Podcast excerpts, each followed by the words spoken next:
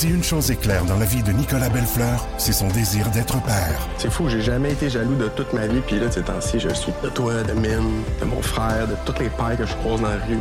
Surtout lorsqu'il se sépare et se voit privé de son rôle de beau-père. Ariane, élever ton fils, c'est genre la chose qui me rend le plus heureux au monde, puis tu le sais. Malgré tout, il peut compter sur ses amis de longue date pour l'aider à travers cette épreuve. On est une gang de c'est bien serré. Belle une série originale Crave à regarder maintenant sur Crave.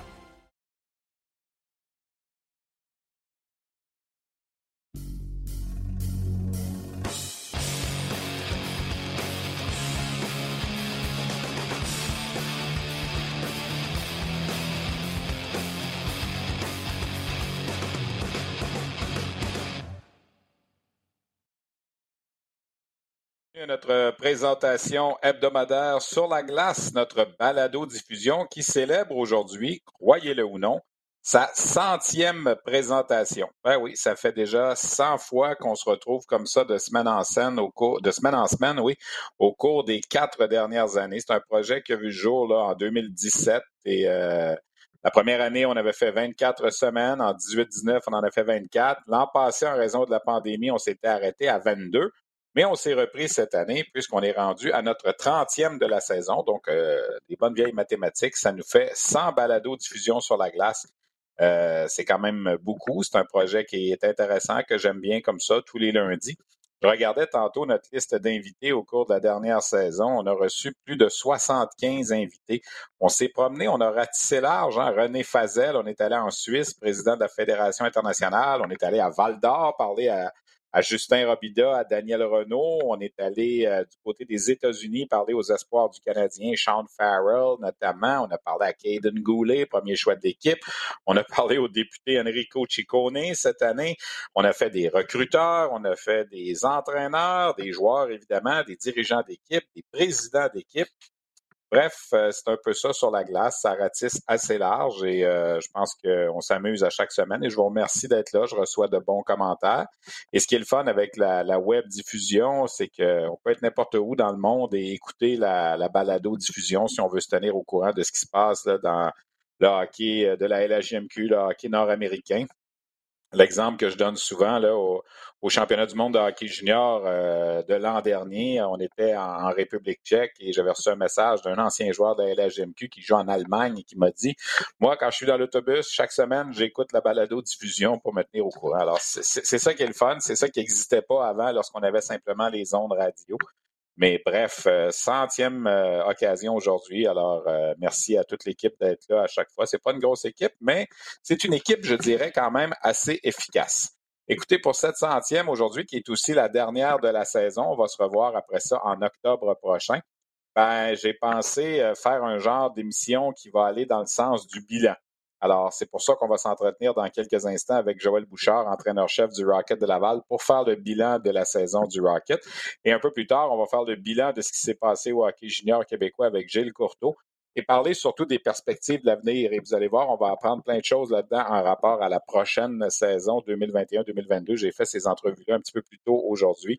Question de libérer les invités. J'aurais bien aimé les avoir en direct, mais euh, on ne perd rien. C'est des entrevues qui euh, sont toutes fraîches, qui ont été faites un peu plus tôt aujourd'hui. Comme on le fait à chaque semaine, on fait le bilan un peu de la dernière semaine du Rocket de Laval. Euh, c'est la première période creuse du Rocket de Laval euh, durant la saison. une victoire, trois défaites au cours de la dernière semaine, tous des matchs contre les Marlies de Toronto. Et il y en a un dernier ce soir qui suscite énormément d'intérêt, tellement que RDS, qui ne devait pas présenter le match de ce soir au Centre Bell, ben, c'est révisé et va offrir aux téléspectateurs, parce qu'on est à l'écoute, euh, à compter de 19 h, le dernier duel de la saison du Rocket de Laval contre les Marlies de Toronto. Pourquoi? Parce qu'il y aura deux petits nouveaux euh, dans l'uniforme du Rocket ce soir. Le numéro 30, Carey Price, qui va venir jouer un match de remise en forme, et euh, l'ailier droit, le numéro 17, Brandon Gallagher, qui va jouer un premier match dans la Ligue américaine depuis 2013, alors qu'il évoluait avec les Bulldogs d'Hamilton, lui aussi pour fin de remise en forme. Alors, Gallagher et Price dans l'alignement, ça a suscité de l'intérêt, évidemment, sur les médias sociaux depuis hier soir. Alors, RDS, euh, c'est, comme on dit, viré sur un dissous et va présenter le match de ce soir. Alors, on sera là avec toute l'équipe. dans des conditions un peu différentes. On va décrire le match en studio, mais vous ne perdrez rien à l'échange. Le problème, c'est que la, plateforme qui nous servait de diffusion a été défaite après le match de samedi. On ne pensait pas de revenir en ondes ce soir, mais les circonstances font que euh, vous ne perdrez rien à l'échange. On aura le match de ce soir à compter de 19h sur les ondes de RDS. Et déjà, Joël Bouchard a confirmé que euh, Brandon Gallagher va jouer sur un trio accompagné de Jordan Wheel et de Raphaël Harvey-Pinard. Quelle belle expérience pour Raphaël Harvey-Pinard qui aura la chance de jouer sur le même trio que que son idole, euh, il porte le numéro 11 en l'honneur de Brandon Gallagher. Il portait le numéro 11 à Rouen Oranda aussi en l'honneur de Brandon Gallagher. C'est son joueur préféré. Ce soir, il va avoir la chance de jouer sur le même trio que lui. Lui qui est souvent comparé. Et vous savez, là, euh, Brandon Gallagher, c'est un joueur de petit gabarit, un choix de cinquième ronde. Raphaël Harvey-Pinard, c'est un joueur de petit gabarit, un choix de septième ronde. On regarde les statistiques des deux à leurs 35 premiers matchs dans la Ligue américaine. C'est étrangement similaire. Après 35 matchs avec les Bulldogs d'Hamilton en 2012-2013, Brandon Gallagher avait 10 buts et 10 passes. Ben, après 35 matchs cette année avec le Rocket de Laval, Raphaël Harvey-Pinard a 9 buts et 11 passes. Donc 20 points les deux, le même genre de statistiques. Euh, Gallagher s'était amené par la suite avec le Canadien la saison même parce que c'était la fameuse saison du lockout. Alors, il n'y avait pas eu de hockey avant la période des fêtes. C'est ce qui avait permis à Gallagher de, jouer. La seule différence, Gallagher avait 20 ans, Harvey Pinard a 21. Ils ont un an de différence. Mais les statistiques se ressemblent. Le style de jeu est similaire. Alors, je pense que c'est quelque chose qui peut encourager un, jeune comme Raphaël Harvey Pinard, qui a le même, euh, comment je dirais, le même ADN de joueur que Brandon Gallagher. Le Rocket a 23 victoires, 8 défaites, 4 défaites en bris d'égalité, 50 points, va terminer deuxième au classement général derrière les Bears de Hershey. C'est dommage, on a mal terminé la saison. Le premier rang du classement général était, euh, était accessible. Et euh, ça ne sera pas le cas, mais il en demeure pas moins que c'est une saison spéciale, une saison qui va rester là, dans, je pense, l'histoire du club école du Canadien comme une des meilleures de tous les temps. Euh, le collègue Jasmin Leroux présentait vendredi soir dans sa chronique lors du match sur nos ondes euh, les meilleures saisons de tous les temps du Club École du Canadien et la saison 2020-21 s'inscrit avantageusement dans cette liste de saisons où l'équipe aura eu le, plus de succès. C'est malheureusement dommage. Il n'y a pas de séries éliminatoires. On ne sait pas ce que cette équipe-là aurait fait sur un calendrier de, 76 matchs. Il n'y en aura que 36. C'est le 36e et dernier ce soir. Mais en demeure pas moins, je pense qu'il faut souligner euh, la saison, l'apport que les joueurs ont eu. La part, le travail que Joël Bouchard a accompli avec Daniel Jacob, son entraîneur adjoint, on sait qu'en cours de route, ça n'a pas été simple. On a perdu Alexandre Burroughs, on a perdu à un certain moment Marco Marciano, euh, l'entraîneur des gardiens de but aussi. Euh, bref, une saison qui a eu des, des hauts et des bas, mais beaucoup plus de hauts. Et pour cette raison, ben, j'ai choisi de m'entretenir. Question de faire le bilan de la saison avec l'entraîneur-chef du Rocket de Laval, Joël Bouchard. Voici l'entrevue qu'on a réalisée un petit peu plus tôt aujourd'hui. Alors, je vous en parlais un petit peu plus tôt. Notre invité, c'est l'entraîneur-chef Joël Bouchard du Rocket de Laval. Euh, écoute, on va, on peut pas, je ne peux pas commencer cette entrevue-là sans te parler de ce qui va se passer ce soir. C'est le genre de situation, on aurait été à la place Belle ce soir à Laval, il y aurait eu 10 000 personnes pour venir voir euh, Carey Price dans la Ligue américaine pour la première fois en 12 ans et Brandon Gallagher. Comment tu réagis face à ça?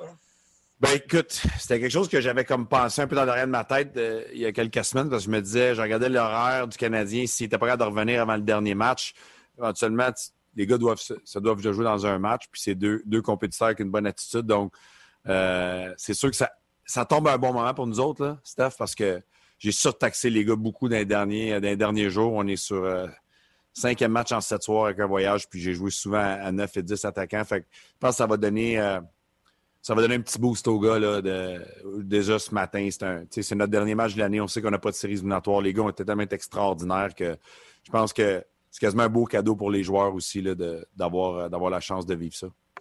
Quand on regarde la saison du Rocket, 35 euh, matchs de jouer, vous avez été premier toute l'année, vous avez donné, euh, dès, le départ, on sentait que cette équipe-là était prête à, accomplir quelque chose de bien. Cette année, on ne savait pas à ce moment-là où on s'en irait avec ça, mais tu dois être particulièrement heureux des derniers mois. Tu ne peux pas demander grand-chose de plus. Même si tu le dis qu'en ce moment, on pompe un peu l'huile et on a une séquence un petit peu moins heureuse.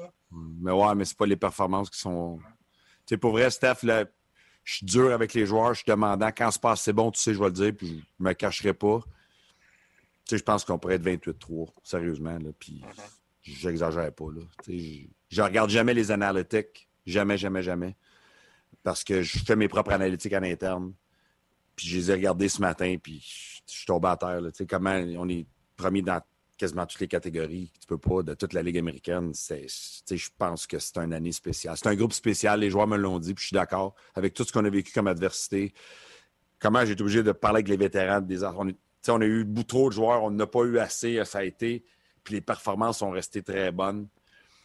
Euh, je trouve que nous, les gardiens de but de l'autre équipe ont volé quelques matchs qui vont arriver d'une saison. C'est correct aussi, ça fait partie de la game, mais même si tu regardes le record, je, pense que les gars méritent mieux que ça. Puis on est 23-8, tu sais.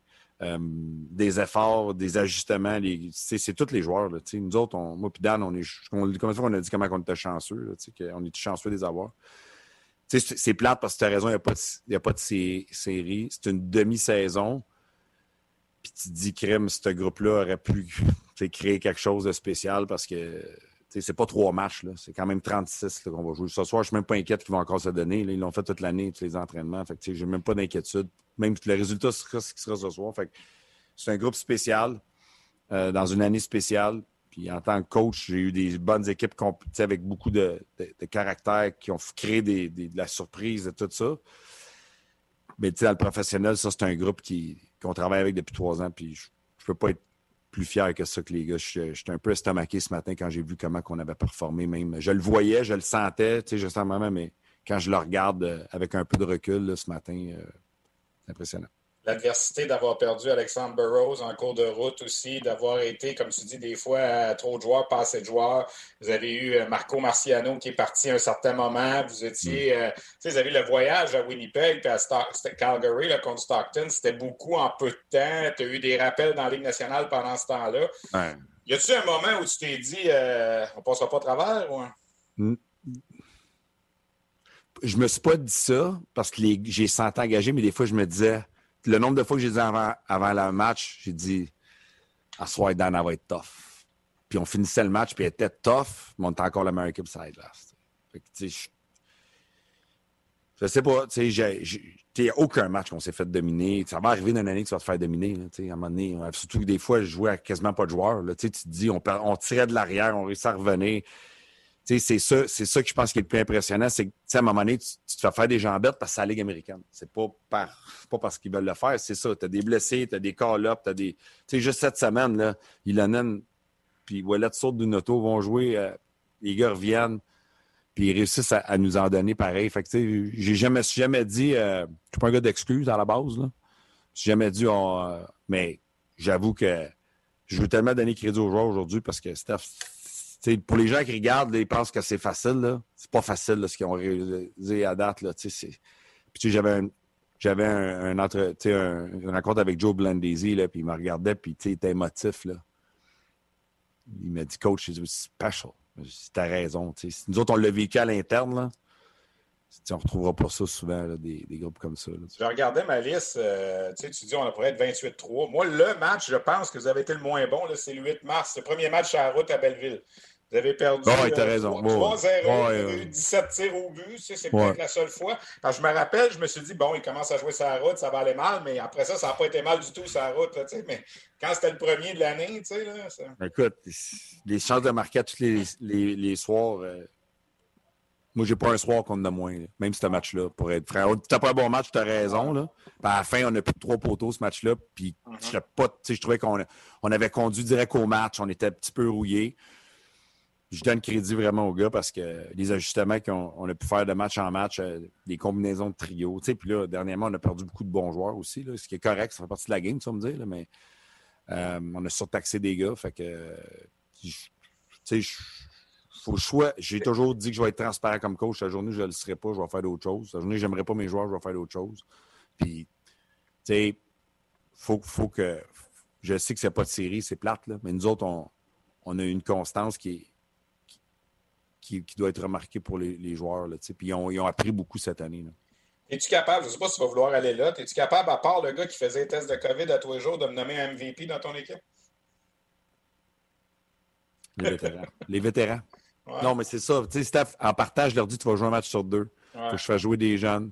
Puis l'attitude, puis les entraînements, puis deux pratiques par jour. sais, on faisait deux pratiques par jour, Dan, puis moi, puis Alex, là, au début. Puis, puis tu sais, Dan, Jacob, je le surnomme Danimal, mais tu sais, Mm-hmm.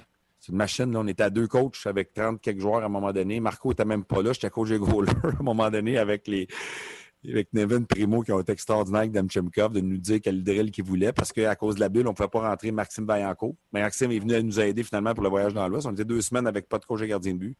Puis les gardiens continuent à performer. Fait que tu sais, c'est les gars qui se sont restés comme focus. À travers cette espèce de bruit-là, ils ont resté très focus. Fait que je dirais que les vétérans, pour moi, euh, tu sais, Jordan Wheel, euh, pour nommer lui, mais c'est parce que c'est lui qui était le plus peut-être NHL de toute la gang, là, tu sais, là, qui avait joué le plus. Puis il m'a dit en début d'année, dis-moi, coach, là, tu n'as aucun problème avec moi. Il m'a dit ça. Puis tu peux faire ce que tu veux. Puis tu vas aucun problème avec moi. Puis il m'a dit c'est un gars de parole. Parce que pas, j'ai pas eu pas de problème avec. Il nous en a donné, donné, donné, donné. Puis c'est un autre, ça, qui n'est peut-être pas récompensé autant dans les statistiques, là, pour ce qu'il a apporté pour l'équipe. là. Son attitude, il a joué avec des jeunes toute l'année, des recrues, attitude extraordinaire, encourager les jeunes. C'est spécial d'avoir des vétérans comme ça. Puis ça fait juste encore te montrer, Steph, que quand tu bâtis quelque chose, un programme, que je disais depuis trois ans, je dis bâtis un programme avec une attitude, avec des bons gars, des gars travaillants, ben à la fin, tu vas avoir des résultats.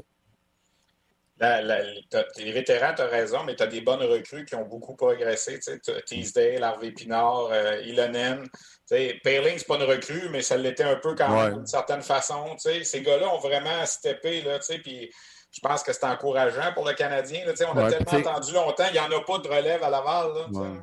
Puis, tu sais, Caden, là, a eu vécu des choses qui sont importantes mais avant qu'il soit rappelé à la nationale, on peut dire qu'il était le meilleur gardien de but de la Ligue américaine. Là. Euh, puis c'est un deuxième année, puis c'est un 99 qui est pas euh, qui, qui est tard quand même. Là. Il avait juste 21 ans. Euh, tu as raison. On a eu Goulet qui est arrivé en début d'année, qui a joué juste un match malheureusement, qui avait bien fait. Le jeune Maïssa qui a 18 ans. C'est sûr que des fois, c'est roller coaster, mais il a 18 ans. Il est incroyable, le jeune. Là. Il, a- il absorbe, c'est une éponge. Tu as raison. Tu as raison que les jeunes ont bien fait ça. Josh euh, a steppé up euh, quand on lui a demandé euh, vraiment un déclic cette année. Josh Brook à plein de niveaux. Fait que les jeunes, je l'avais dit en début d'année, par exemple, Stéphane, que les jeunes, vous allez, vous allez faire un saut un peu. Puis je sais que Teasdale, ça a été plus long un peu. Puis tu sais, il n'a pas joué pendant 21 mois. J'avais aucun doute. Là. Moi, il en avait zéro. Là. Puis je sais que là, ça, 25 ans après avoir quitté la Terre en quête d'une nouvelle planète pour des milliards de Tata, l'équipage du Romano Fafard se retrouve autour de Mathieu Pepper Merci beaucoup, tout le monde, d'être là. va bien? pour raconter l'aventure qui est devenue une série culte. La première fois que j'ai su que j'allais jouer le capitaine Patnaud, je capotais. Dans une galaxie près de chez vous, 25 ans de mission, une série documentaire originale à regarder dès maintenant sur Crave. Ça nous fait le cœur, l'organisation, d'avoir un gars comme Joël qui se blesse encore à son genou. C'est, tellement difficile parce que c'est un jeune qui amenait beaucoup. Euh, mais je le savais qu'il était capable de jouer. Je le savais, non seulement qu'il était capable de jouer, que j'étais capable de les pousser, que j'étais capable de mettre la barre plus haute, puis de les, challenger, puis de, stepper up, puis de, suivre les vétérans comme on, parlait tantôt. C'est des bons kids, travaillent fort, puis ils sont pas parfaits, mais faut leur donner crédit. là. Toi, personnellement, comme coach, as-tu beaucoup progressé? C'est un cheminement de trois ans, tu sais, Steph. Ouais. Cette année, le monde va dire hey, ça doit être tough coacher cette année. Je ne veux pas minimiser, honnêtement. C'est facile. là. Même avec Dan à deux, c'est un groupe extraordinaire. Tu sais, le travail, Steph, il était fait la première année. Là, Là, ça a été. Tu me demandes, Joël, ta job de coach. là. Pour moi, la première année, Steph, avec toute transparence, là, puis avec tout le respect que j'ai, là, je peux pas croire qu'on était bon de même. Je vais être bien franc que toi. Là. Je le sais que le record, tu vas dire, vous étiez une coupe, une coupe de game en bas de 500. Là. Pour nous autres, là, on, regardait le match là, avec Alex Burrows avant le match. On finissait, on, on disait, on, a bien joué, on, on manquait de potentiel. C'était la réalité. Nos performances, mais je trouve que c'est cette première année-là qu'on a inculqué peut-être. Puis ça a été tough. Puis la deuxième année aussi. Puis on a eu des hard lessons. Puis on a- j'ai toujours stické to my gun, to my belief. Qu'est-ce que je pense. Quand je suis arrivé cette année, en dedans dans mon gut, là, je me disais, ça a payé. C'était tough, là, les, deux, les deux premières années. Ben, peut-être pas la deuxième moitié de l'année passée. L'année passée, on a passé 92 joueurs en deux ans, Steph. Mais on était capable de garder les bons, puis les bons embarqués. Puis c'est le résultat du programme. Je vous l'ai dit depuis le début. Amazon, là, ça marche pas. Là. Tu peux pas commander un, un programme par Amazon. Puis ça- tu peux le perdre demain. Ça a pris trois ans de prendre les bons morceaux, de les travailler, de les améliorer, d'impliquer une culture de jeu. Steph, j'ai plus besoin de rien dire à cette heure. là. mes meetings, je me, j'ai écrit more of the same parce que les gars le savent, ils sont sur la même page. Puis c'est crédit aux joueurs qui buy in. J'ai juste besoin de dire deux, trois mots sur le banc, des trigger names, des, des, mots que j'ai créés avec eux autres, puis ils savent, ta, ta, ta, ta, puis ça, part. Fait que la job dans le COVID, ce qui m'a fait réaliser, c'est de où on partait. C'était tough. Mais je chauffais souvent la première année, c'était à la maison, on perdait. Là, je sais, on disait, ah, le Rocket a perdu. Je disais, maintenant, on est sans track. Là. On est sans track. Oui, OK, vous voyez qu'on perd au résultat, mais moi, je savais que ça glace qu'on faisait, c'était impressionnant, avec le groupe qu'on avait. Puis là, je pense que c'est plus, tu sais, dans la vie, tu récoltes ce que tu sèmes. Puis je pense que cette année, malheureusement, c'est l'année de la COVID, là, c'est plate. Mais tu sais, je pense que là, les joueurs ont, récolté cette année avec ce qu'ils ont pu gérer, ce qu'ils ont semé les premières années. Dernière question, tu es confiant d'être capable de reprendre ça là en, septembre quand ça va repartir? Oui, ben, tu sais, il y a beaucoup de. La Ligue américaine, Steph, malheureusement. Changement, oui. Tu contrôles rien. Tu coaches avec des menottes souvent. J'ai pas tout le temps. Euh, les... C'est la réalité. C'est pas de la faute à personne. C'est comme ça. Fait que, je te dirais qu'il y a tellement de, variables. C'est pour ça que c'était un petit peu. Quand je parlais avec Joe, Dan Daisy me disait que c'est un groupe spécial. Puis, c'est pas comme la Ligue nationale. Tu sais, la Ligue nationale ou même le junior, Steph, tu forges tes équipes, tu as, as, de la dynamique. Je regardais Tampa hier, ils ont une dynamique qu'ils ont bâti à travers les années. Moi, je suis un gars de même, je suis un gars qui bâtit à travers les. c'est ma, ma, ma, façon de faire. Là, tu sais la Ligue américaine bâtie, là, ce qu'on a pu faire, c'est pas facile. 92 joueurs en, deux ans avant cette année, Steph, tu peux-tu penser comment avant un game, c'est avec un tableau, puis quand on sait que les matchs sont tellement serrés, mm-hmm. c'est le challenge de la Ligue américaine pour tous les entraîneurs. C'est une ligue qui est tough. Tout le monde a dit c'est la ligue la plus tough à coacher, puis c'est un peu à cause de ça. C'est pas comme les ligues normales. Tu un junior, tu repars l'année d'après, tu rentres deux, trois jeunes joueurs, tu as tes vétérans, tu fais une coupe de transactions. La Ligue américaine, tu contrôles ce que tu peux contrôler. Je pense que tu peux faire la, tu peux faire la meilleure job que tu peux faire puis te donner une chance. Là. Ça, c'est important. On a une responsabilité, nous aussi, de le faire. Mais je n'irai pas jusqu'en septembre. C'est trop tôt. Félicitations, Joël. Merci beaucoup pour euh, ta collaboration. Ça a été le fun de suivre votre équipe malgré tout cette année. Ouais. Puis, euh, gentil. Crédit aux joueurs, encore une fois, là, qui ont été. On ne devait pas le faire le match de ce soir, mais il y a eu des. Euh, des, beaux cadeaux. Nouvelles, les nouvelles qui ont fait que finalement, on va présenter le match ce soir en Désolé, il fallait que tu travailles une journée de plus. Pas de problème. merci beaucoup, Joël. Salut. Alors voilà l'entraîneur-chef Joël Bouchard. Quelle saison son équipe a connue? Et oui, on va travailler une journée de plus, mais vous savez quoi? On est bien content et on est content de faire plaisir aux téléspectateurs et à tous les partisans du Canadien qui voudront, qui auront sûrement une curiosité de voir euh, Carey Price et de voir Brandon Gallagher. Je vérifiais euh, Brandon Gallagher, son dernier match euh, dans la Ligue américaine. Il faut remonter au 11 janvier 2013. Alors, on parle de plus de huit ans. Euh, il avait joué 36 matchs au début de cette saison-là. Et dans le cas de Carey Price, euh, ben, c'est lors de la saison 2007-2008, on l'avait retourné pour une dizaine de matchs. Euh, il avait gagné la Coupe Calder avec les Bulldogs d'Hamilton en jouant 22 matchs lors de la saison, en fait, du printemps 2007, après qu'il eût été éliminé avec son équipe junior de Tri-City. Et lors de la saison 2007-2008, ben, il avait joué 10 matchs avec les Bulldogs et 41 avec le Canadien. Ça a été sa dernière présence en carrière dans la Ligue américaine, Carey Price. 7 victoires et 5 défaites en saison régulière, une moyenne de 2,49. Mais 22 matchs en série, 15 victoires, 6 défaites, moyenne de 2,06 et une bague de la Coupe Calder. Euh, ça se passait il y a 14 ans de tout ça. Alors, les deux vont, vont revenir ce soir dans la Ligue américaine le temps d'un match. Et comme Joël Bouchard le mentionnait en début d'entrevue, euh, il en a parlé dans son point de presse aussi ce matin. C'est une belle récompense pour les joueurs de, de son équipe qui euh, ont eu la chance là, de, qui ont passé à travers une saison difficile et qui auront la chance de côtoyer et Price et euh, euh, Brendan Gallagher ce soir. Pour terminer notre segment sur la Ligue américaine, Connor McMichael, recrue d'âge junior, deux buts, quatre passes et six points en deux matchs avec les Bears d'Hershey. C'est le joueur par excellence de la dernière semaine dans la Ligue américaine.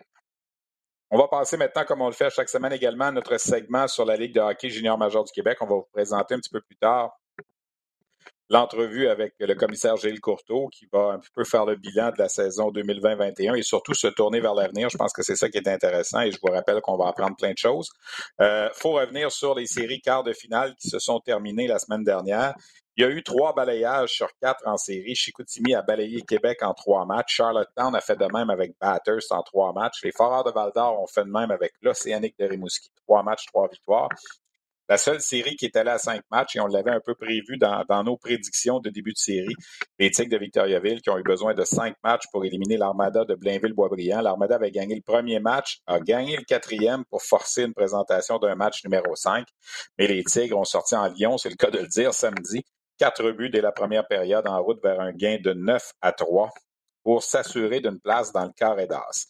Et là, on retrouve un carré d'as qui implique les Tigres de Victoriaville qui vont affronter les Islanders de Charlottetown. Ce sera le premier match de la saison entre une équipe du Québec et une équipe des Maritimes. On n'a pas eu ça cette année. On sait que les équipes des Maritimes ont resté euh, dans leur coin de pays tout au long de la saison en raison de la pandémie.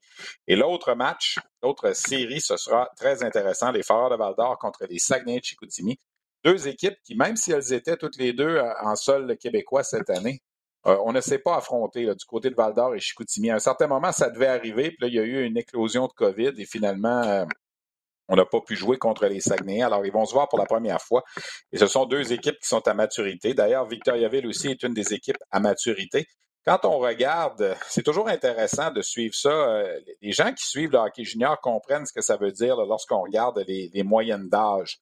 Mais des fois, la différence entre un joueur de de, 17 ans et 19 ans pour le commun des mortels, c'est pas une grosse différence. Mais quand on regarde le tableau des, équipes les plus âgées dans le circuit, là, ben, Val d'Or est au premier rang avec 18,56 de moyenne, Chicoutimi 18,50. Alors, ce duel met en présence les deux équipes avec la moyenne d'âge la plus élevée. Il y a 12 joueurs de 19 ans chez les Foreurs et il y en a 11 chez les Saguenayens. Et quand tu regardes par la suite, la troisième équipe la plus âgée, les Tigres de Victoriaville, et Charlottetown est au cinquième rang derrière Blainville avec 18,25. Alors, dans le carré d'as, quatre des cinq équipes avec la moyenne d'âge la plus élevée. Et ça, on voit ça extrêmement souvent au hockey junior. C'est la force des choses un peu, c'est l'expérience. Et c'est ce qu'on va avoir donc à compter de, de ce soir, puisque la série Val d'Or-Chicoutimi se met en marche ce soir. Victoriaville-Charlottetown, ça va commencer demain. Euh, et ça promet, euh, mes prédictions euh, sont en ligne sur le rds.ca.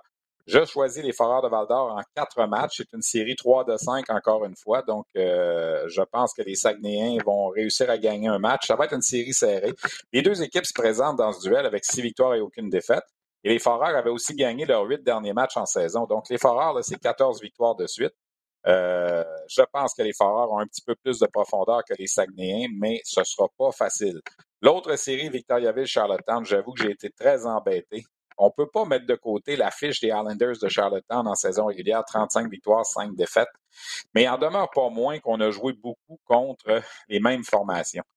Et autant Charlottetown a un trio explosif avec Thomas Casey, avec Brad Budgell, avec Cédric Desruisseaux. Je pense que les Tigres sont bâtis pour gagner en série. en tout cas, peut-être pas aller jusqu'au bout, gagner la Coupe du Président. On, verra s'ils atteignent la finale. Mais les Tigres sont gros physiquement, avec les tardifs, avec les Sean Elliman. On est allé chercher un Alex Bocage, un Alex Arsenault qui ont l'expérience des séries éliminatoires. Alors, je choisis les Tigres de Victoriaville en cinq matchs. Euh, je ne sais pas si, euh, encore une fois, ça va se rendre jusqu'à la limite. Mais euh, je vois donc une finale entre, comme j'appelle souvent, les deux V, Victoriaville et Val d'Or. Ça a mieux été en deuxième ronde, les prédictions. J'ai eu un 4 en 4. Ça avait été moins bien en première ronde avec un 3 en 6. On va voir cette fois-ci. Donc, euh, les Foreurs en 4, les Tigres en 5. Mais ça peut aussi bien être Charlotte. Ça peut aussi bien être les deux C. je dis les deux V. Et à la fin, on va peut-être se retrouver avec les deux C en finale, Charlottetown et Chicoutimi. Euh, mais ce qui est le fun, c'est qu'on parle de hockey de séries éliminatoires à la fin du mois de mai. On veut donner la Coupe du Président d'ici au 10 juin. Et euh, je pense que ça aussi, c'est c'est tout à l'honneur de la Ligue de hockey junior majeur du Québec d'avoir organisé tous ces, euh, tous ces événements-là, tous ces environnements protégés, des bulles, comme on a appelé souvent. Alors voilà donc pour les séries éliminatoires. Alex Bocage, justement, des Tigres de Victoriaville, a été choisi le joueur de la dernière semaine, neuf points en quatre matchs. Il a fait mal à l'Armada de Blainville-Boisbriand. C'est un gars qui n'avait pas joué la ronde précédente. Il y avait eu un cas de COVID tout près de lui. Il avait dû être euh, mis en isolement mais c'est drôlement repris dans cette série-là. Il est un espoir de l'Avalanche du Colorado.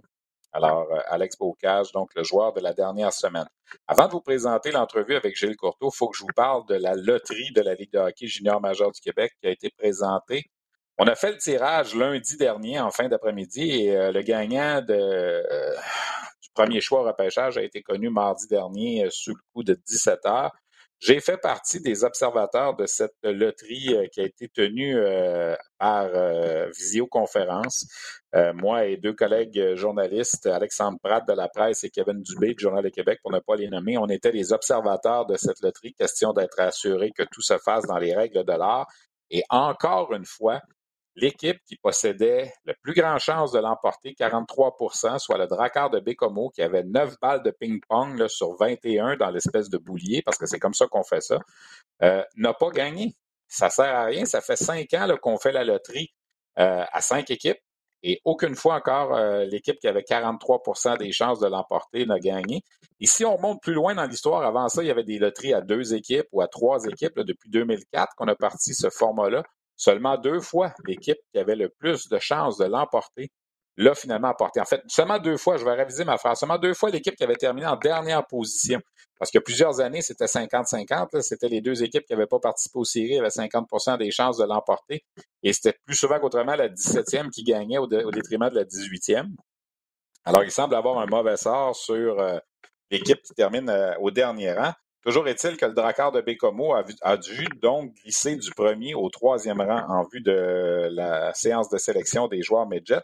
Et comme le malheur des, le malheur des uns fait le bonheur des autres, ben c'est le Phoenix de Sherbrooke qui, avec seulement trois boules sur les 21 dans le boulier, donc 14% des chances, a été choisi par euh, le hasard pour euh, remporter donc cette loterie. Donc le Phoenix de Sherbrooke va parler au premier rang.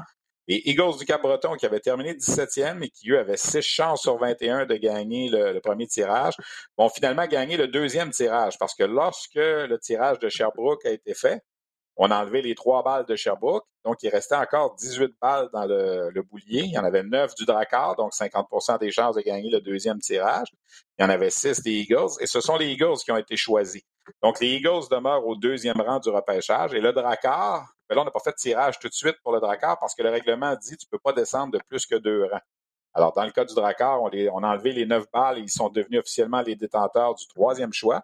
Et là, il restait à régler le quatrième et le cinquième choix entre les remparts de Québec et les Moussets d'Halifax. Les remparts avaient deux chances sur trois, les Moussets une chance, et ce sont les remparts qui ont gagné. Donc, les remparts vont parler au quatrième rang et Halifax va demeurer cinquième. Bref, le seul changement, c'est Bécomo Sherbrooke qui inverse du troisième au premier rang.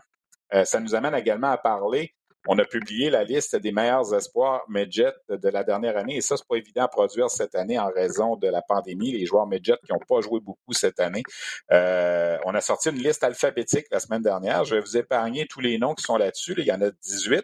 Mais ce qu'on semble retenir, ce qui semble faire un consensus, c'est que les espoirs les, plus prisés sont Ethan Gauthier, un joueur de centre qui aurait dû normalement s'aligner avec les cantonniers de Magog cette année, qui semble être l'espoir numéro un et qui pourrait très bien se retrouver comme premier choix du Phoenix de Sherbrooke en 2021. Il est le fils de notre collègue Denis Gauthier à RDS, son fils le plus jeune. Il y en a déjà un qui joue avec les Voltigeurs de Drummondville comme défenseur.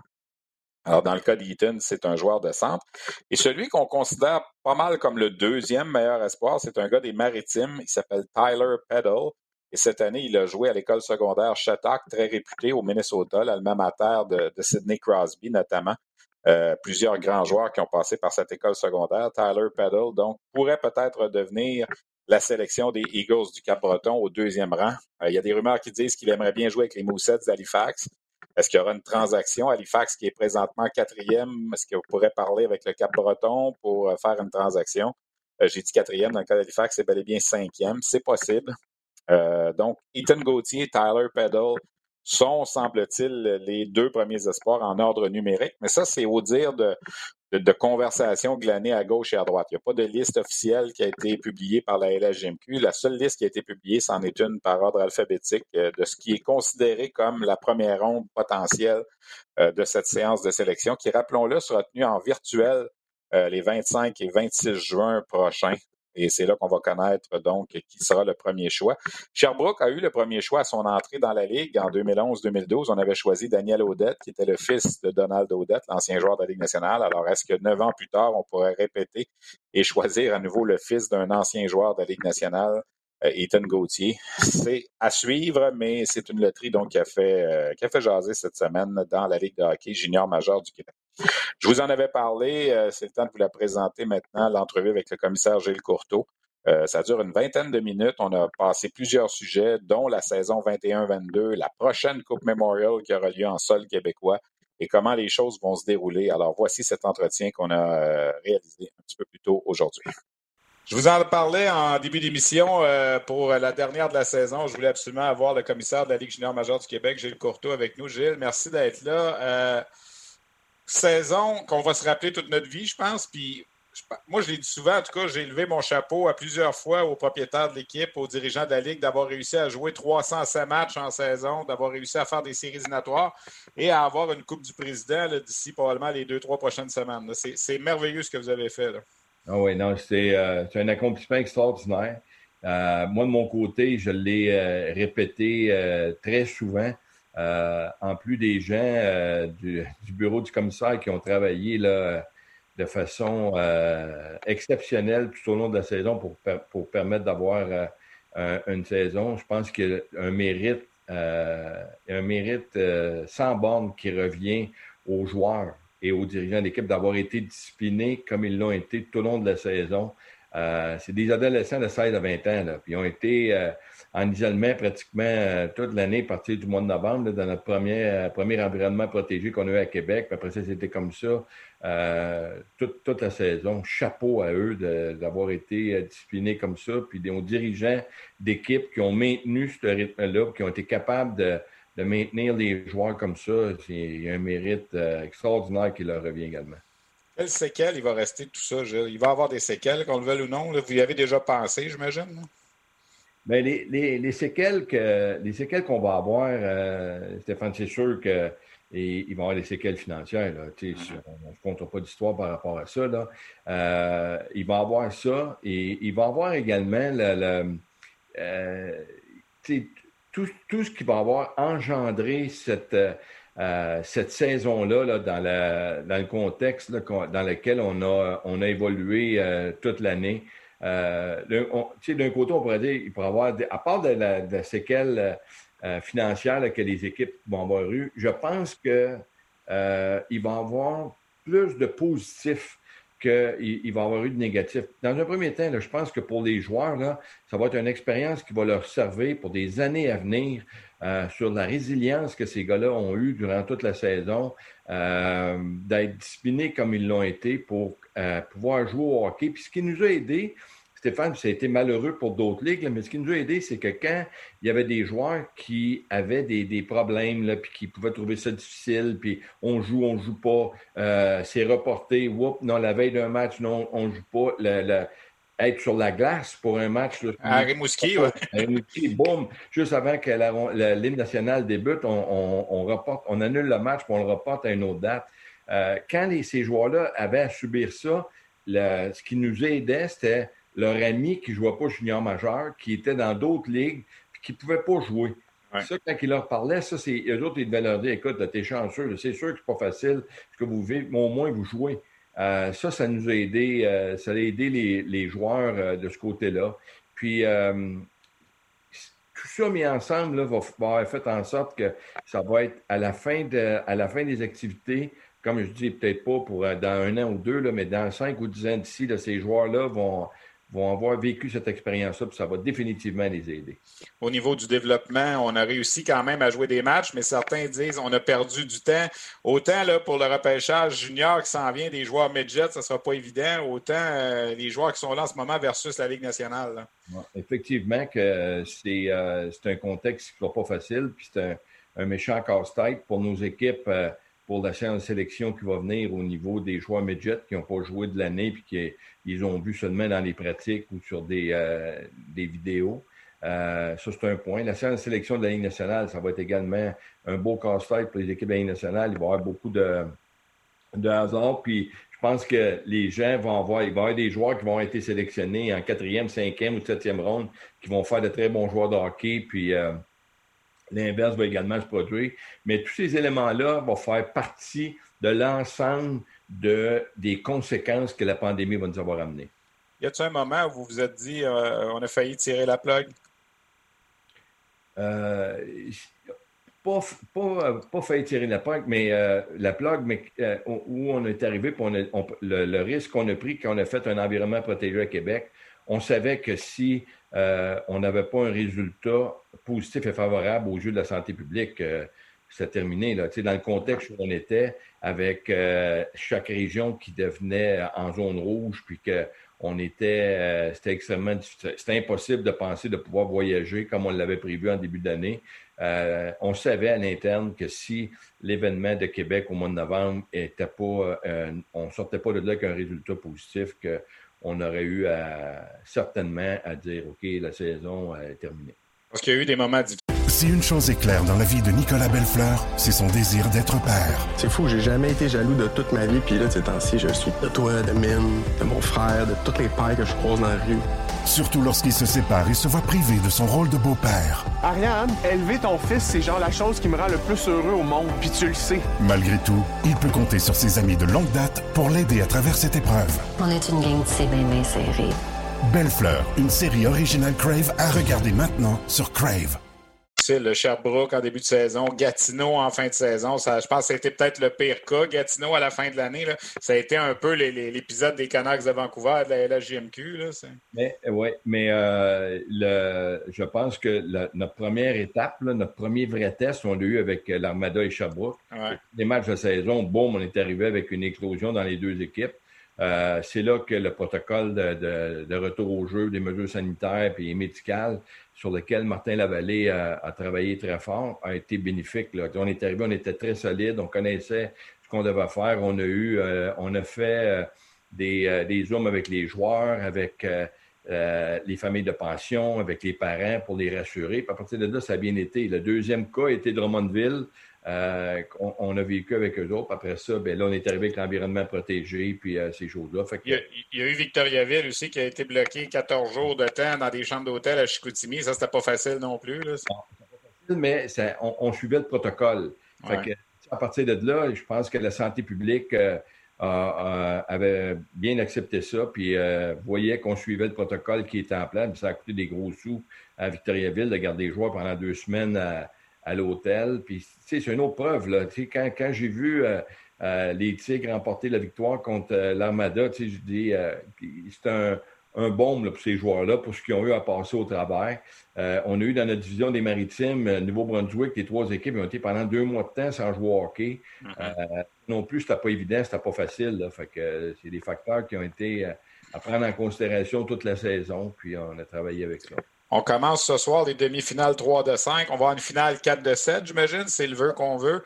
Est-ce que qu'est-ce que tu réponds à ceux qui disent qu'il faudra mettre un astérisque à côté des records de cette saison-ci, à côté des, éventuels champions pour dire que ça n'a pas été une saison comme les autres? Tu sais, je regardais les performances euh, Colton Ellis dans les maritimes. Tu sais, il a battu le record, mais il a juste joué contre Halifax, Cap-Breton. Qu'est-ce que tu penses de ça? En, tant qu'ancien statisticien. Euh, c'est certain que euh, dans le contexte qu'on a, c'est sûr qu'on va devoir mettre euh, un astérix à côté de, ces records-là pour les expliquer. quand on va les regarder dans 5 ans, 10 ans, 20 ans d'ici, que les gens sachent comment c'est arrivé que euh, exemple, Colton Ellis a remporté, euh, a, battu le, record de Nicolas Riopel. Comment c'est arrivé euh, qu'on a eu un champion du Canada régulier avec la division des, Maritimes, puis avec les Foreurs de Val d'Or, puis tous ces éléments-là, c'est sûr qu'on va devoir l'expliquer, mais je pense pas que ça enlève la réussite que le joueur a obtenue à cet effet-là. La Coupe du Président, on veut toujours la donner d'ici quoi, le, 10 juin dans ce coin-là? Le 10 juin, qui est la date limite où on a prévu. on a fait plusieurs ajustements là, dans le moment avec euh, d'avoir clarifié le format des séries éliminatoires des séries 3 de 5, puis par la suite la finale 4 de 7. Ça va nous amener, si on a un match numéro 7 au 10 juin. La suite après. On a la séance de repêchage, puis là, il faut préparer la prochaine saison. On s'enligne vers quoi? On va commencer quand? Est-ce que tu as l'impression que ça va être normal? Je mets le mot normal entre guillemets. Euh, pour le moment, euh, Raymond Bolduc travaille sur un calendrier de 68 matchs, comme on l'a connu en 2019-2020. Euh, même façon, même calendrier qu'on a connu en 2019-2020. Il y a des raisons qui expliquent ça. Les gens peuvent dire pourquoi que tout de suite on reprend avec un calendrier régulier en 2019-2020 identique à celui de 2019-2020.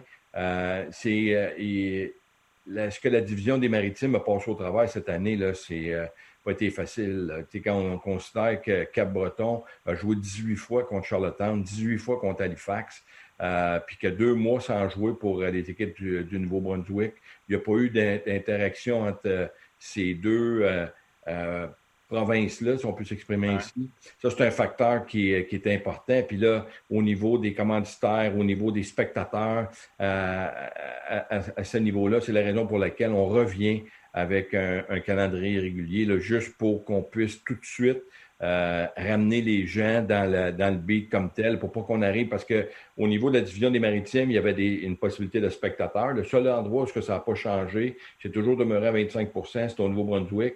En Nouvelle-Écosse, puis euh, l'île du Prince-Édouard, on, on a eu des matchs qui se sont joués à 25% à 10% à 0% de spectateurs. On avait même eu à négocier euh, parce qu'à un moment donné, euh, la Nouvelle-Écosse puis l'île du Prince-Édouard nous donnait le droit de jouer un match avec un maximum de 50 personnes, incluant les deux équipes, les officiels mineurs et les officiels.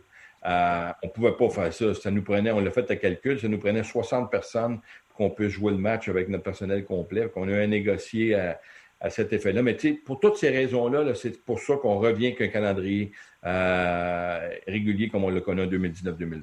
je ne sais pas si tu es dans le secret des dieux versus parce que vous avez beaucoup de conversations avec la santé publique, mais as-tu l'impression qu'exemple, au début d'octobre, il, va être, il va être possible d'avoir 3000 personnes dans les estrades à Chicoutimi ou 2500 à Sherbrooke ou dans les maritimes? On n'a aucune garantie à cet effet-là.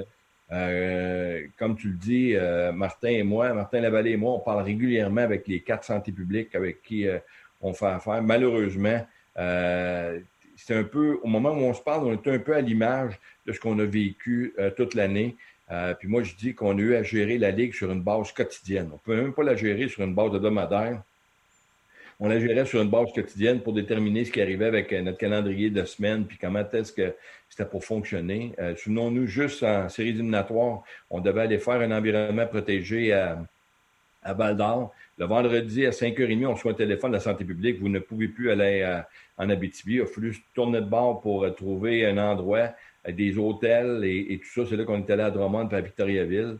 Mais c'est comme ça qu'on a eu à gérer notre saison toute l'année. Fait qu'on n'a pas d'indication de quelque nature que ce soit pour nous dire à quel moment on va pouvoir mettre des spectateurs et surtout quel va être le pourcentage permis. C'est pour ça qu'on se donne du temps en débutant la saison le 1er octobre en espérant qu'on va avoir retrouvé une certaine normalité à ce moment-là. Ben, ça, c'était la question que je m'en allais avec toi, Gilles. Euh, on va repousser le début de la saison. On sait que dans l'Ouest puis en Ontario, ça les dérange moins, mais au Québec, ça a toujours été un problème en raison des, fameuses listes au cégep où il faut que l'équipe soit complétée euh, habituellement vers le 25-26 août. Puis là, tu passes 4-5 semaines à jouer des matchs hors concours sans signification. Pourquoi là, on s'en va là? Est-ce que c'est permanent ou c'est juste pour l'an prochain? Non. Dans le moment, on va travailler sur quelque chose pour l'an prochain, au niveau du début de saison du, 9 octobre, pour des raisons que j'ai évoquées plus, euh, tôt.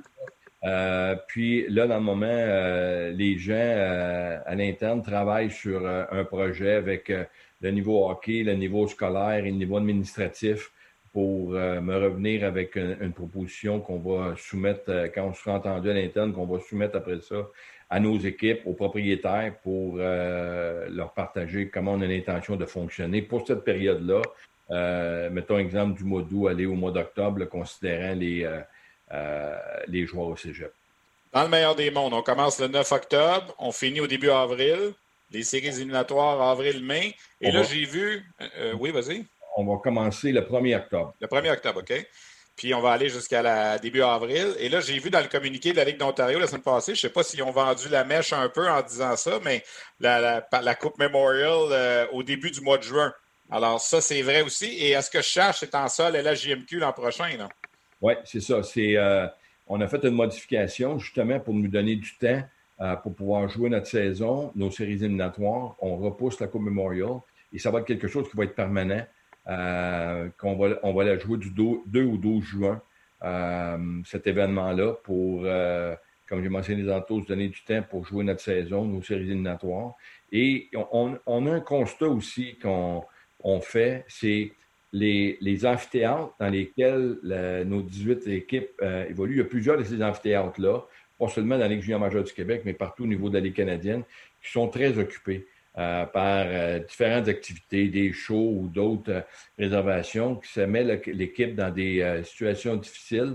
Fait qu'on veut se donner le plus de chances possible de constituer un calendrier qui va avoir le moins d'impact négatif au niveau des matchs locaux pour les équipes de un. Deuxièmement, on va avoir le, temps requis pour jouer les séries éliminatoires. Puis en prolongeant la Coupe Memorial, comme ça, ça va nous donner un peu plus de temps et euh, la Coupe Memorial en, juin. Puis on, s'est basé un peu, euh, en plus de, tous les éléments qu'on a pris en considération, là, la disponibilité des arénas, le volet scolaire, euh, constituer le calendrier, on, a, on est rendu dans une réalité où est-ce qu'au niveau de la Ligue nationale, là, ils, peuvent terminer le série de la Coupe Stanley dans la troisième semaine du mois de juin. Alors, pour nous autres, à, ce niveau-là, je pense que dans la condition des amphithéâtres qui peuvent recevoir un, événement comme la Coupe Memorial, on parle de, glace, d'air euh, conditionné, ces choses-là, c'est des facteurs qu'on a en place qu'on peut tenir un événement comme il se doit. Les deux dernières Coupe Memorial ont été annulées dans l'Ouest et en Ontario. Ça revient au Québec cette année. En temps normal, on n'a rien de normal. On saurait déjà où a lieu la Coupe Memorial de juin 2022, parce qu'on le sait toujours un an d'avance ou à peu près. Là, on ne le sait pas. Comment vous faites ça, le processus? Est-ce qu'il est déjà enclenché? Sinon, comment est-ce qu'on fait ça? Là, dans le moment, euh, Stéphane, on a travaillé sur euh, le cahier de charge, on a travaillé sur euh, les, les, conditions pour pouvoir recevoir le tournoi de la Coupe Memorial. Lors de notre prochaine réunion des membres en juin, euh, on va soumettre, euh, Dan McKenzie sera présent à cette rencontre-là, on va soumettre les critères euh, exigés pour tenir la, Memorial. On sait tous cette année, en 2022, ça va être une Coupe Memorial spéciale. quand je parle de spécial, c'est que dans le contexte où on est, comme tu le dis, si on était dans un, temps normal, on saurait où la Coupe Memorial va se tenir en 2022. Là, on ne le sait pas. On va décider ça exemple, probablement avant le début de la saison.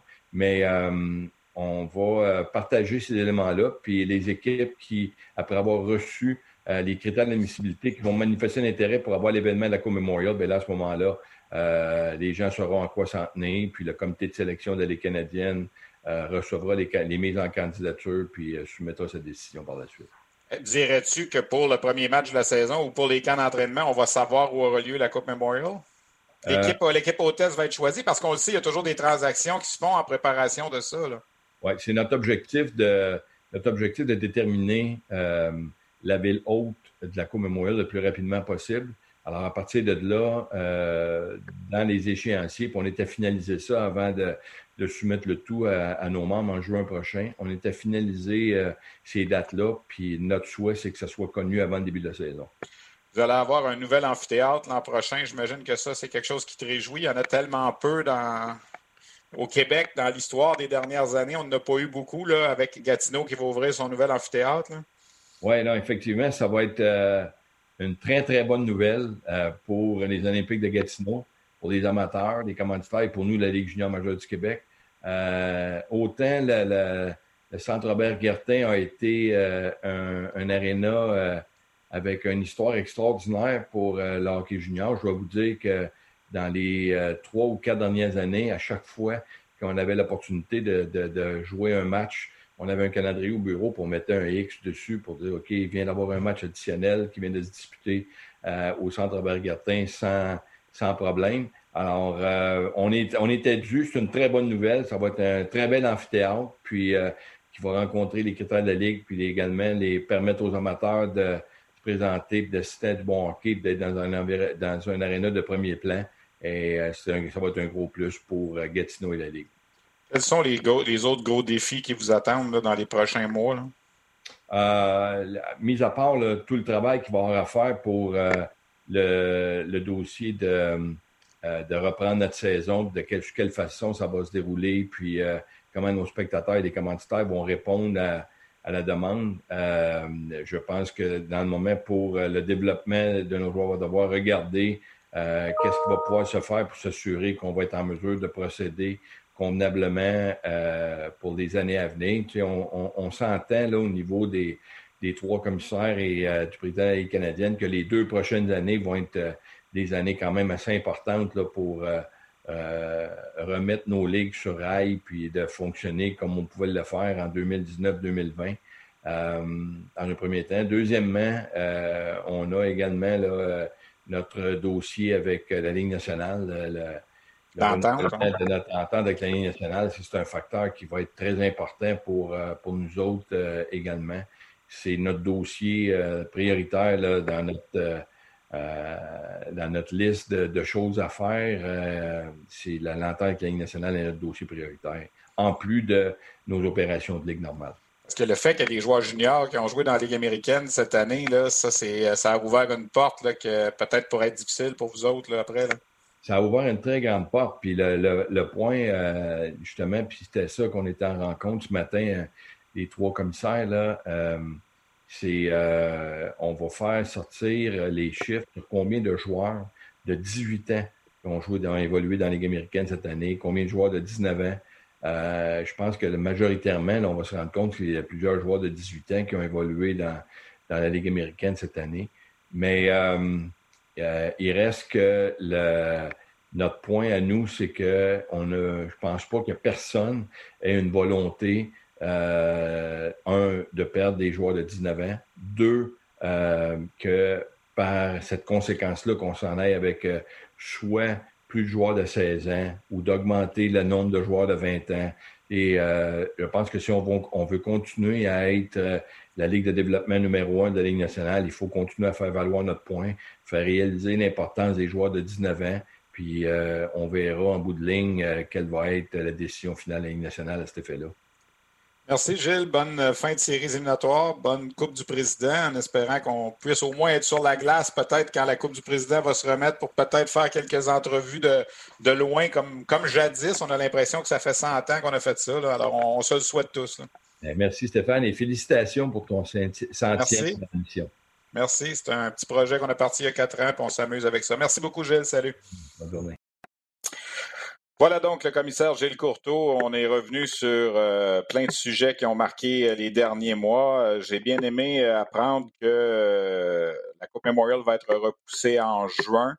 Ça va se tenir à la fin en même temps du championnat du monde senior. Donc, la Coupe Memorial aura peut-être plus d'attention au niveau médiatique. On sait qu'habituellement, on est en demi-finale, finale de la Coupe Stanley, rendu en début juin. Comme M. Courteau le mentionnait, la Coupe Stanley, des fois, ça va jusqu'à la troisième de juin. Euh, la Coupe Memorial donc va devenir un événement de début de juin. Le calendrier régulier de la LHJMQ, le 1er octobre, on a une date, on a un objectif sur lequel on peut, euh, comme on dit, focuser. Là. Euh, il y a quatre mois et demi pour préparer la prochaine saison et ce ne sera pas facile pour les équipes. Aller rechercher les, les, clients, les abonnés, les commanditaires et tout ça, les lendemains de la COVID ne seront pas évidents. je pense que pour l'an prochain, tout le monde sera là c'est à souhaiter que la pérennité des équipes soit assurée. Euh, le commissaire l'a mentionné, il n'y a pas de cachette là-dedans. Il y a des pertes financières qui ont été engendrées au cours des, de la dernière année et demie. Il n'y a aucun doute là-dessus.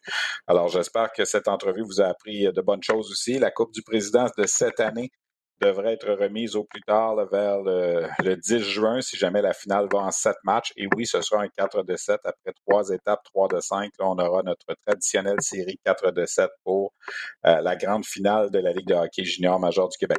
Parmi les autres nouvelles qui ont retenu l'attention au cours de la dernière semaine, il y a la formation de la ECHL de Trois-Rivières qui a annoncé euh, son calendrier qui va commencer le jeudi 21 octobre, un calendrier de 72 matchs qui va s'étendre jusqu'au 16 avril 2022.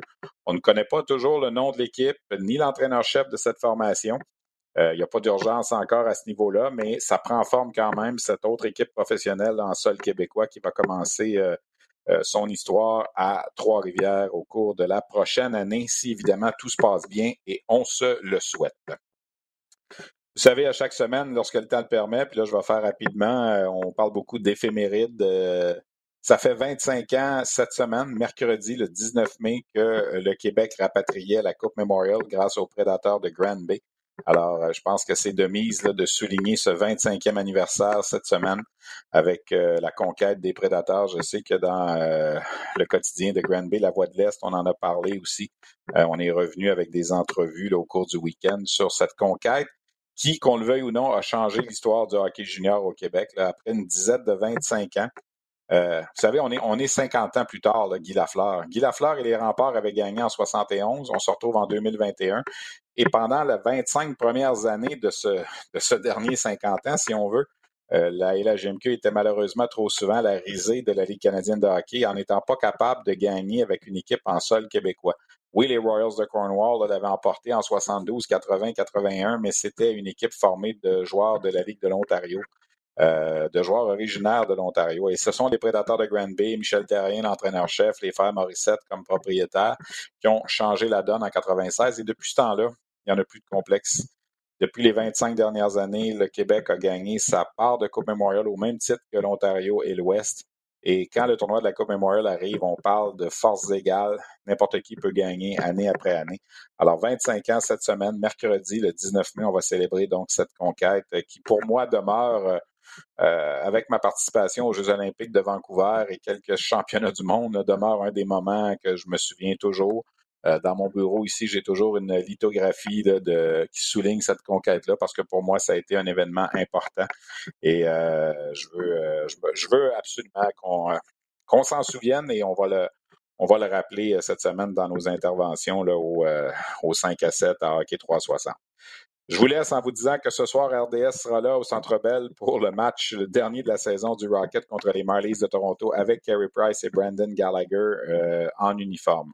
Ça fait 100 fois qu'on fait euh, sur la glace et euh, il y a une petite équipe derrière tout ça. Luc Dansereau, notamment à la coordination, qui est toujours présent, avec lequel j'échange des courriels durant la semaine. Christian Daou à la recherche, qui souvent est celui qui va faire, le, comme on dit, le booking des entrevues avec nos différents intervenants. C'est pas toujours facile de coordonner, de coordonner tout ça. Euh, il y a des, plusieurs techniciens qui se succèdent semaine en semaine. C'est pas toujours les mêmes. Félix Payet qui est là aujourd'hui, que je salue, euh, qui fait le, travail au niveau technique. C'est pas une grosse équipe, mais on a du plaisir. Et euh, j'espère qu'à l'automne prochain, probablement au début du mois d'octobre. M. Courtois a parlé du 1er octobre pour le début de la saison junior. Alors pourquoi pas se fixer un rendez-vous quelque part vers le 4 octobre pour euh, la prochaine euh, production de balado, du balado sur la glace. C'est euh, du balado, de la balado diffusion sur la glace. on est rendu à 100. On espère évidemment continuer. Merci à tous. Merci pour la saison. Merci pour cette semaine. Mes invités, Gilles Courteau, Joël Bouchard. Et je vous donne rendez-vous pour la saison 2021-2022 pour cette web, pour cette balado diffusion. Merci à tous. Salut.